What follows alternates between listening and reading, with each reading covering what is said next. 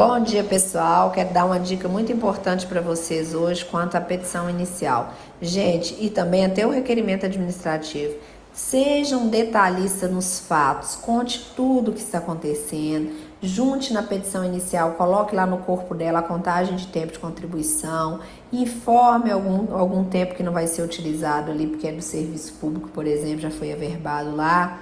Então, assim, a gente tem que dar todos os detalhes na petição inicial, principalmente nos fatos, para que não haja ali confusão, porque infelizmente a contestação do INSS muitas vezes é genérica e confusa. Então, e o juiz muitas vezes não vai olhar aquela documentação toda. Então, se a gente já deixa tudo detalhado nos fatos, a gente tem maior chance de êxito. Então, fica essa dica aqui para vocês: não poupe a parte dos fatos da petição inicial do requerimento administrativo, porque às vezes o direito o juiz já conhece, mas os fatos não. Então nós temos que detalhar os fatos.